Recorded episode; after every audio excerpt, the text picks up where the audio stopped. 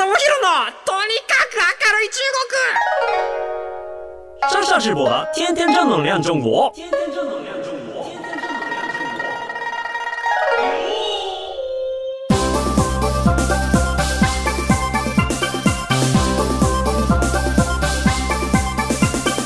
中国。先生们、女士们，大家好，我是商社直播皆さん、こんにちは。中国ビリビリナンバーワン日本人インフルエンサーコンテンツプロデューサーの山下智博です。日本放送、ポッドキャストステーション山下智博のとにかく明るい中国。今日はですね、中国行ってきたよ編です。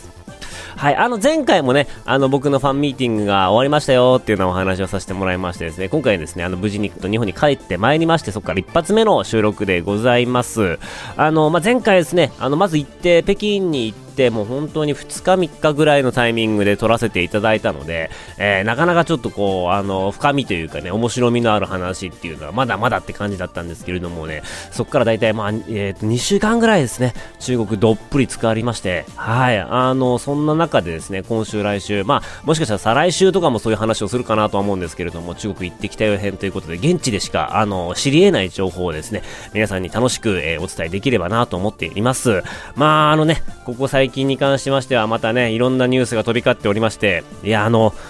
こういうタイミングでね、あの、僕みたいな人間はね、あの、基本的にあの、何も言わないので、あんまりこう、フォローしなくても、その辺はいいかなと思います。あの、やっぱり僕は中立で、えー、行こうかなとは思っていますんで、その国民感情を煽るようなところら辺の世論、ね、あのね、突っ込んでいったら確かに数字は取れますし、やっぱ言う言うべきなところっていうのもきっとあるのかなとも思ったりはするんですけれども、まあ、いかんせん、あのまだまだちょっとですね、あの、僕もこれから、僕にしかできないことをやっていかなければいけないっていう部分で、まあ、ちょっとその辺に関してはですね、適宜黙りますんで、皆さん、あの、ご承知いただければなというふうに思います。黙ってるからこそ、こういう時に黙ってるからこそ、えーと、知り得る情報みたいなものを皆さんにね、あの、お届けするのが僕の今の役目だと思っていますので、あの、その辺ですね、ご了解いただければなというふうに思います。まあ、あの結論から言いましてですね、あのー皆さんずっとこう僕のね、あの心配されていたかと思うんですけれども、あの左奥歯がやっと手に入りました。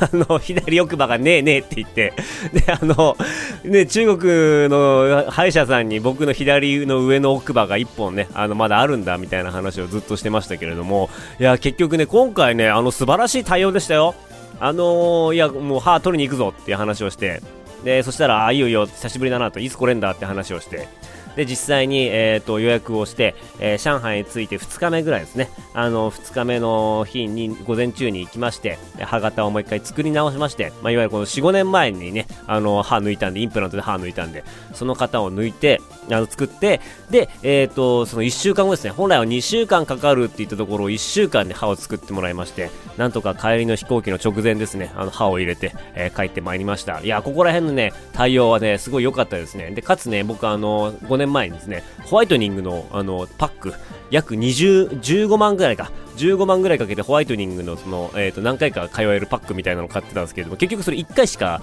行かない間に、えっ、と、コロナ禍になって全然こう、中国行けなくなって、もう全然消費しきれてなかったんですけれども、まあ、それもあの、返してくれっていう話をしたら、あの、2つ返事で分かった分かったって言って、あの、その、ほぼほぼ全額返金してくれることになって、いや、こいつらすげえいいやつだなと。もうあの、終わったかと思ったんですよね、その辺のお金含めて。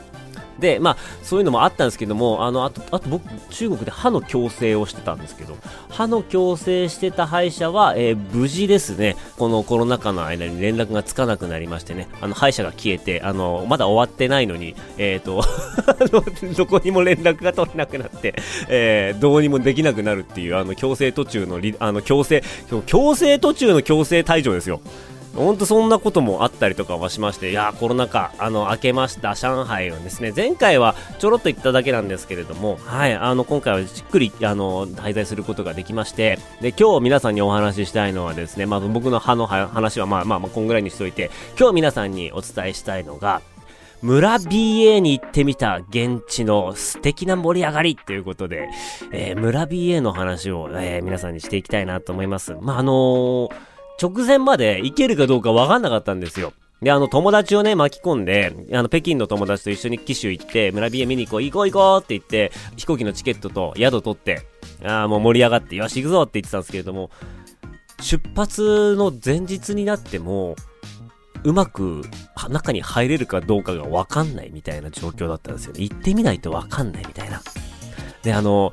なぜかというと、いや、なかなかそういうこう、外国人を今まで受け入れたことがないから、あの、その、まあ、町の政府が、なかなかこう、明確な対応方針と OK を出してくれないっていう。まあ、と、間に今回は、えっ、ー、と、ビリビリ動画の僕の友達と、えっ、ー、と、まあ、現地の紀州、紀州テレビっていうところの人たちが、えっ、ー、と、入ってくれていたんですけれども、そういう意味で、あの、心強くて、あの、交渉窓口はすごい強かったんですけど、それでも当日になるまでなかなかこう入れるかどうかわからないみたいな感じの状態でした。でもまあ、さすがにね、あのー、だからといって行かないっていうわけにもいかないし、あの、一人だったらね、じゃあ今度はやめ、今回やめとくわって話になるんですけれども、なかなかそういうわけにいかないので、はもうもうあの3人、合計3人ですよ。あのー、日本人がですね、あの、徒党を組んで現地に行って、あの、最悪もう、あの、見れないかもしれない。でもとりあえず現地まで行ってみようっていうところで、ー、行ってきました。あの、紀州の空港からタクシーに乗って、えー、30分ぐらいで、あの、新幹線の駅まで行くんですよね。で、新幹線の駅から、えー、新幹線に乗って、まあ、大体40分ぐらいで、あの、帰りっていう駅に着きまして、そこの帰りからさらに、1時間弱かなタクシーに乗っていくと、そこのタイパンっていう、あの、えー、村ですね。あの、その村 BA のコートのある、会場のあるところに着くんですよ。で、そこに着いたらですね、あの、本当にこう、会場からだいたい1キロぐらい離れたようなところで、駐車場があって、いや、こっから先は行けねえと、歩いて行けって言って、あの、歩いて行くんですけれども、まあ、そこの歩いていくところがですね、あの、非常に面白くて、現地の、いわゆるこう、いろんな屋台っていうのがすごいたくさんバーって並んでるんですよね。で、果物を売っていたりとか、こう、肉系ですよね。あの、串焼きが売っていたりとか、あとはその、飲み物が売っていたりとかっていう、まあ非常にね、もう、あの、お祭りみたい、日本でいうお祭りの屋台みたいなものがずらーっと並んでいて、で、途中に自分たちの飲食店でやってるところとかは、自分の飲食店の目の前にテーブルバーっと出して、あの、物食べたり飲んだりできるようにしたりとかしていて、まあ、非常にね、明るいような、あの、お祭りムードみたいなものが、村全体にこう、出てるんですよね。で、その中で、まあ、瓶っていう、いわゆるなんていうんですかね、クレープみたいなものなんですけれども、あの、瓶っていうものが結構、あの、まあ、小麦粉みたいなものを焼いて、えっ、ー、と、それをこう、折りたたんで食べるようなものなんですけれども、これって結構中国いろんなとこにあって、地方独特の、まあ、味付けだったりとか、中に挟むものだったりとか、えっ、ー、と、生地の中にその地方の特産練り込んだりみたいなものがあるんですけれども、まあ、トウモロコシとか使ったような、あの、特徴のある、あの、そういう瓶ですね。あの、クレープみたいなのも販売していたりとかしていました。あの、紀州っていうのはですね、えっ、ー、と、中国で一番貧しい省って言われています。あの、全体の所得がすごい低くて、えっ、ー、と、産業とかっていうのもほぼほぼ山なんですよね。で、山がたくさんあって、で、平地が少ないから、農業もそこまで発達していないっていう。で、逆に、あの、そういうようなところだからこそ、あの、少数民族の人たちが村で暮らしていたりとかっていうところもあって、少数民族が雲南省が一番多いんですけれども、まあ、紀州も負けず劣らずすごい多いと言われています。やっぱりその自然環境が結構厳しいっていうところもあって、まあ、あの、産業的してはあまり伸びていなかったんですけれども、最近はそういう水が綺麗で、で、えっと、まあ、冬とかが結構涼しくてっていうところから、あの、データセンターが、えっと、まあ、例えばこう、Google とか、えー、そっちの外資系のぐ、あの、データセンターとかが、あの、機種に立つようになって、まあ、少しずつ機種の GDP みたいなのが上がっているようなところではあるんですけれども、まだ全体的にはそこまで、あのー、あの、豊かな村、豊かな省とは言っていない中でですね、あの、そういうようなお祭りができていったっていうところは結構、まあ、その、経済的なトピックとしても注目されているところです。で、あなかなかね、ちょっと僕らもちょっと戸惑ったところが一個あったのが、あの、現地で名物というか、昔から食べられているのが、えー、犬肉なんですよね。で、えっ、ー、と、犬の肉っていうのは、やっぱこう、中国全体で見ても、今、あの、そういうのはちょっとっていうような、あの、声とかってわーって上がってきていて、九州でも減ってきているみたいなんですけれども、いかんせんなかなかそういった貧しい、えー、村で資源が乏しいっていうところもあるのかもしれませんし、まあそういうところもあって、こう、犬肉屋台みたいなものがね、結構出てますましたね。あのー、なかなかショッキングな映像と言いますか、あの、丸焼きの、あ、これ顔じゃんみたいなところとかもあったりとかして、ちょっとやっぱね、あの、カルチャーショックは受けたりはするんですけれども、まあそれもどんどん今少なくなってきてるみたいです。で、あとはまあ少数民族系のもの、えー、っと、はたくさんあるかなと思ったら、意外と、あの、なくてですね、蓋を開けてみると少数民族の方々は結構、うんと、物を売るっていうよりかは、まあパフォーマンスとかそっちの方に人をバーって借り出されているような感じだったので、まあそこでなんかグッズ売ったりとか、そういったものは特になくて、えっと、逆にそういう少数民族博物館とか、少数民族の村みたいなものが近くにあったりするので、まあそっちの方おいでよみたいな感じの、そういうような勧誘とかもあったりしましたね。はい。で、まあ、あとはですね、あの、こうずっとこう行くとですね、あの、本当にま、お祭り気分でコートが1個、何もないところに、もう本当多分1万人ぐらい入れるようなコートがドカンと現れるんですよね。で、そこの入場していくんですけれども、あの、外国人は入れないので、必ず中からお迎えの人が、あの、必要になってくるんですけれども、だそのお迎えの人が来るからちょっと待ってろと、えー、一応言われて、なんか入れそうだなって感じだったんですけれども、まあ、その間ですね、えっ、と、まあ、奇襲テレビの人が、えっ、と、来てくれてですね、あの、いろいろここの、あの、村 BA のお話をいろいろ聞いたりとか、まあ、公式グッズとかがあったりするんで、その、公式グッズ紹介してもらったりとか、いろんな話を聞けました。で、公式グッズはですね、結構会場の入り口のすぐ横にあるんですけれども、公式グッズがね、ちゃんとデザインされていてかっこいいんですよ。で、あの、ユニフォームとかあるんですけれども、この脇の下の、こう、横、横腹の部分とかにですね、あの、ミャオ族の少数民族の模様が入ってたりとかしていて、意外と現代的なデザインと少数民族独特の、なんかそういった模様っていうのが、えー、もういい感じに、合わさっていて、で、そういうようなものを売っていて、非常にセンスが高いなっていう感じでした。で、まあ、なんでこんなことができたかっていうのは、ちょっとまた後で、えっ、ー、と、最後にお話をしたいと思うんですけれども、思ってたより、あの、全体的にこう、牧歌的な感じはするんですけれども、あの、要所要所にデザインだったりとか、都会の要素が入っていて、なんか変な感じがすごいしていました。はい。で、えっ、ー、と、1時間ぐらいですね、あの、そういうとこに放置されて、えっ、ー、と、中からは、いや、あの、いろんなこう盛り上がる声がバーって聞こえてくるんですけれども、あの、一向に迎えが来ないと。で、で、もう一回こう話をしたら、ようやく一人が来てくれて、で、なんかまあ、やっぱすごくこう、厳重というか、あのすごく僕らのことを重視して対応してくれていたらしく、なんかその、外から来た人に対して、なんかあったら申申し訳ないから、一通りこう、人が入って、で、ある程度こう、あの、席が確保できて、えー、安心安全が確認された段階で、えー、入れることになっていたっていうことで、まあ、それが本当かどうかわからないですけれども、とりあえずこう、ある程度こう、会場が整って、えー、もう盛り上がりができている状態でようやく中に連れて行ってもらえることにできました。でね、中もですね、え、一般の客席じゃなくて関係者席、いわゆるその、えっ、ー、と、バスケ選手の、あの、集まるようなところのちょうど後ろ側ですね。ほんと関係者しか入れなくて、コートにめちゃめちゃ近い位置の席を、えー、当てがってくれまして、まあ、ここで見てくれというような感じだったんですけれども、中入った瞬間、もう1万人がずっと盛り上がってるんですよ。で、なんかすげえ中国っぽいなーって思ったのがですね、試合が始まる前の、今その、盛り上がる時間ですよね。日本だったら例えばなんかね、チアダンサーが来て、ね、音楽かかって、ドンツクドンツクって結構速い BPM の音楽がかかって、盛り上がっていくぞみたいな感じだったんですけれども、あの僕らが入った時はですね、音楽が流れていて、誰か歌ってるんですよ。で、なんかその歌を聴くとですね、あのバラードになってるんですけれども、あの、下手なんですよ。どういうことかなと思ったら、えっ、ー、と、コートには誰もいない。えー、ただこうモニターがあって、モニターを見るとですね、客席のおっさんが歌ってるんですよ。マイク持って。で、これ何かっていうと、あの、MC の人がいるんですけれども、MC の人が、客前の、あの、試合開始の前の会場時間盛り上げるのに、まあ、カラオケ音源流して、で、ちょっと自分も歌って、2番歌いたい人いるかって言ったら、客席で、俺歌うみたいなおっさんが現れて、で、その人にマイクを渡して、で、歌い切ったら、また戻すみたいな感じの観客参加型の、あの、そういうような催しをやってて、で、それがまたね、あの、うまい下手関係なくめちゃめちゃ盛り上がるんですよね。で、そういうようなやつやっていて、中国と日本で一番これ違うなと思ったのが、本当に全員歌うのバラードなんですよ。あの、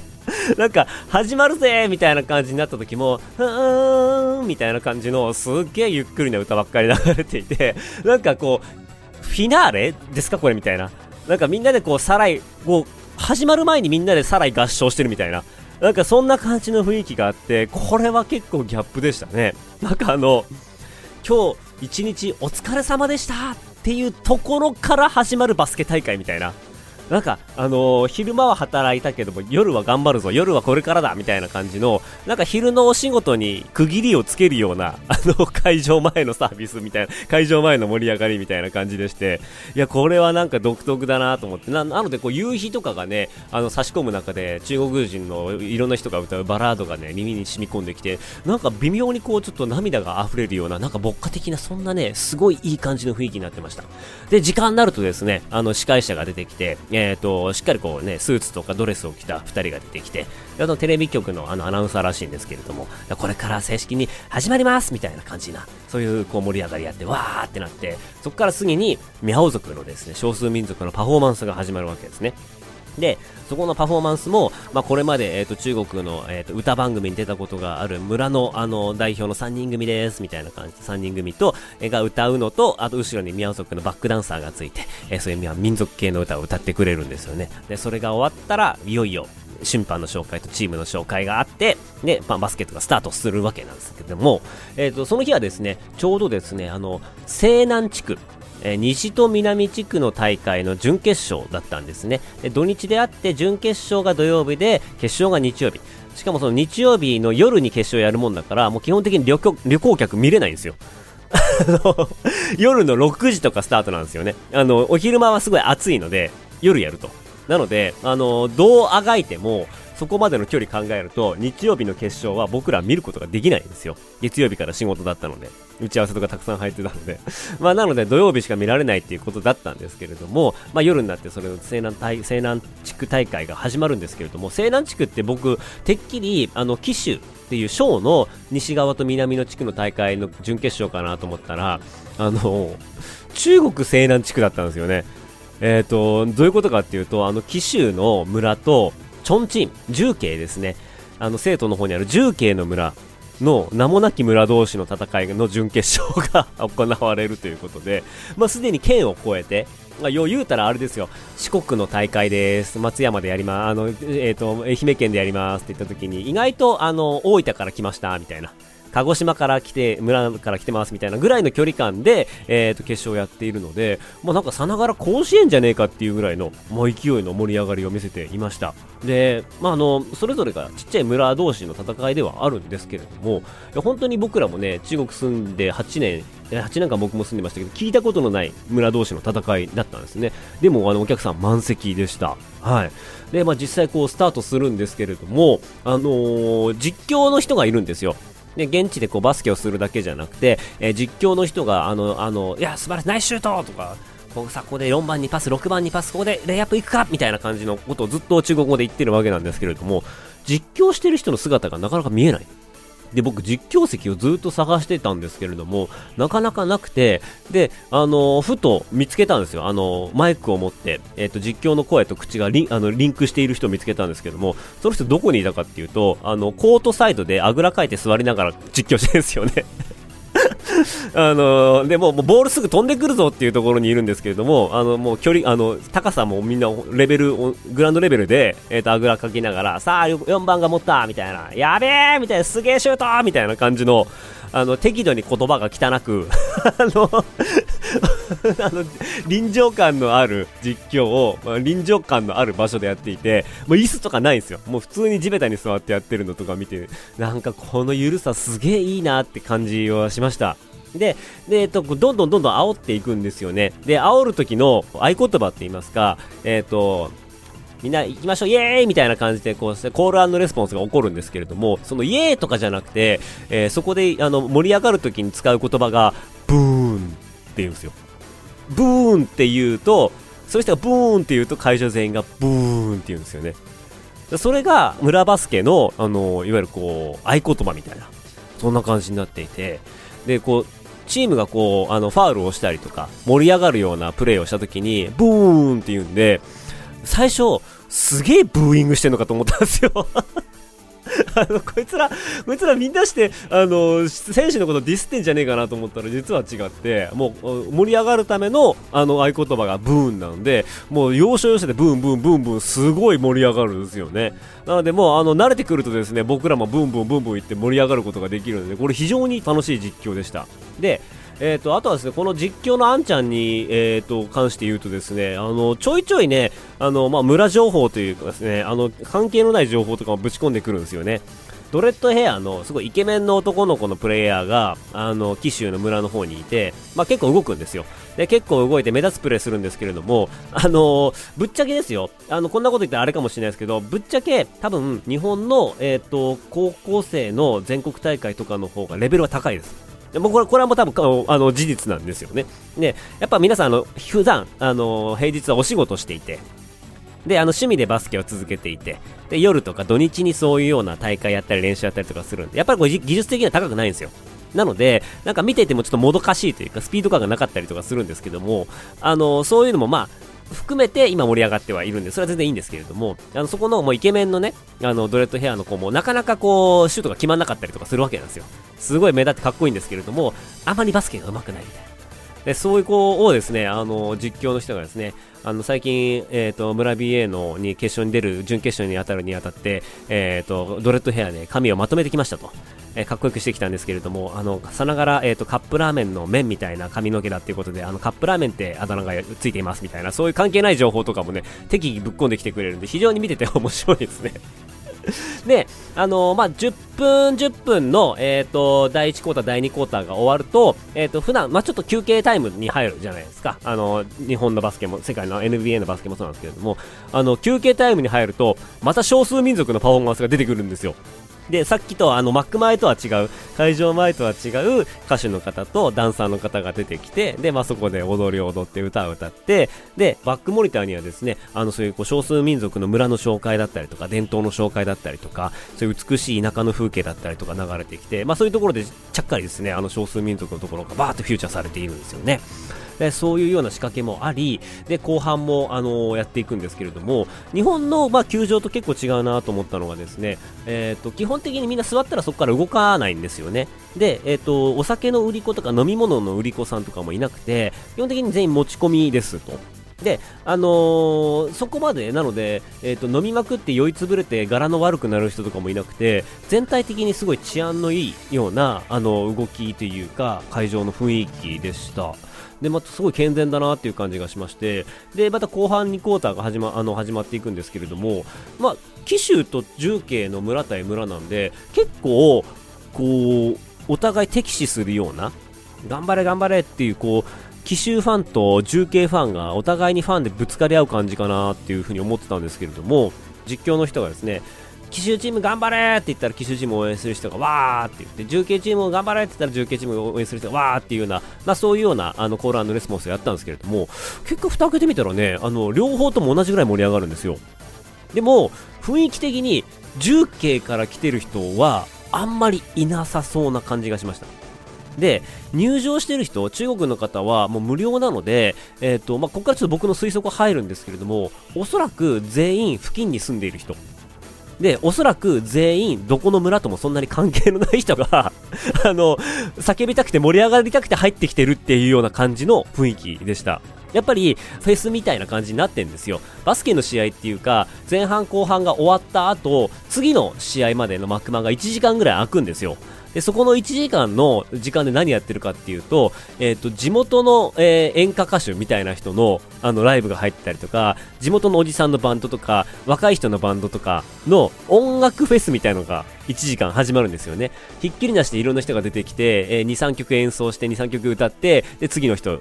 で、また次の人。で、間にこう、少数民族のパフォーマンスが入るみたいな感じの、まあ、1時間のしっかり計算された、あのー、本当に見応えのある音楽ライブが挟まって、で、またその次の後の試合に入っていくみたいな感じになっているんですよね。で、めちゃめちゃすごい健全だし、出てくる人も、あの、地元のバンドだけじゃなくて、えー、いわゆるその TikTok で最近すごい有名なんですよっていう人が出てきて、わーってなったりとか、えー、そういうような、あの、この人は、えっ、ー、と、ここの出身で、今、あの、北京でこういう芸能活動やってますよ、みたいな人が出てきたりとか、あとはその地元のテレビ局とかで有名な歌手の人が出てきたりとか、基本的にね、あの中央とか都市部での、えー、人気な人たちは、そこに関しては一切知名度がないんですよね。違う知名度のバイアスが、あの、ベクトルが働いていて、僕のこと知ってる人が、え、ー、と、本当にあそこ会場1万人ぐらい以上いたと思うんですけれども、3人ぐらいにしか僕声かけられなかったんですよ。なんかあんだけ人がいる中で3人にしか声かけられないって僕結構なくて、あの結構ね、あの自慢じゃないですけど、割と上海とかだ、とかやる人たら割と見つかるんですよ。でも、そこではもうほぼほぼほぼ見つかることなくて、多分見てるものとか、普段あの摂取しているものが明らかに違いすぎるんですよね。なので、あのそこ独自の盛り上がりとか、そこ独自の有名人みたいなのがどんどん入ってきていて、1個の文化圏が作られているんですよ。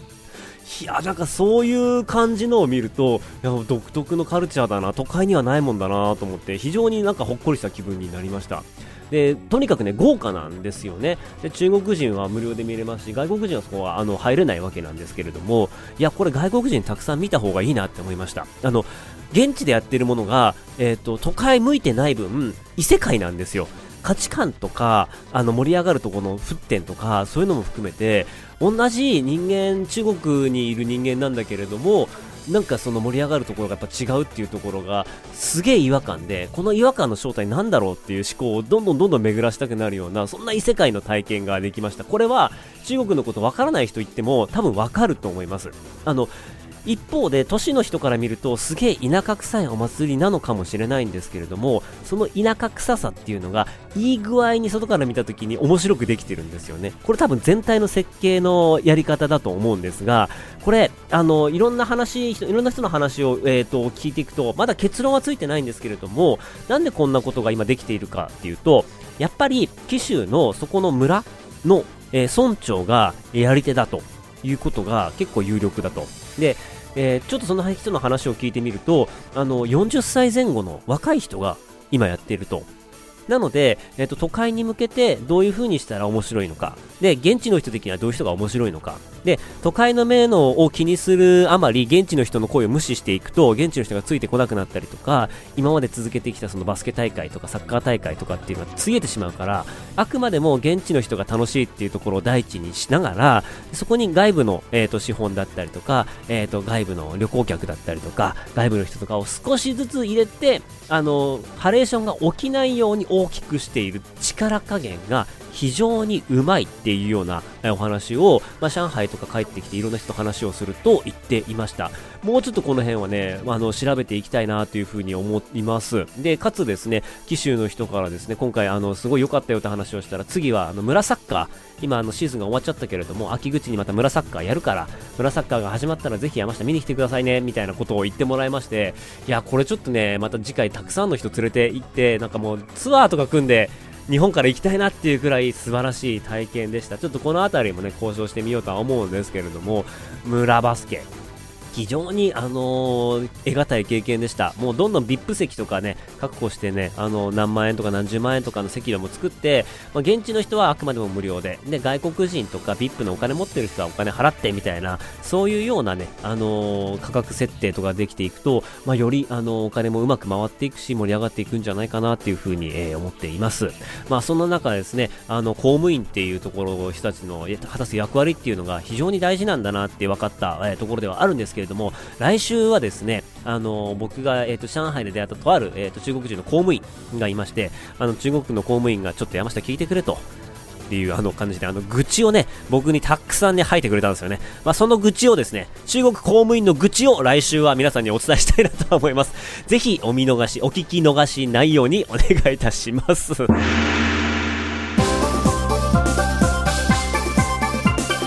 ということで、この番組は皆様からのメッセージもお待ちしております。番組の感想、中国に関する取り上げてほしいテーマなどありましたら、メールお願いします。メールアドレスは、明るい、アットオールナイトニッポンドットコム、AKARUI、アットマーク、オールナイトニッポンドットコムまでお願いします。ここまでのお相手は、山下智博でした。生ダチャ、シャツ、在地園、バイバイ。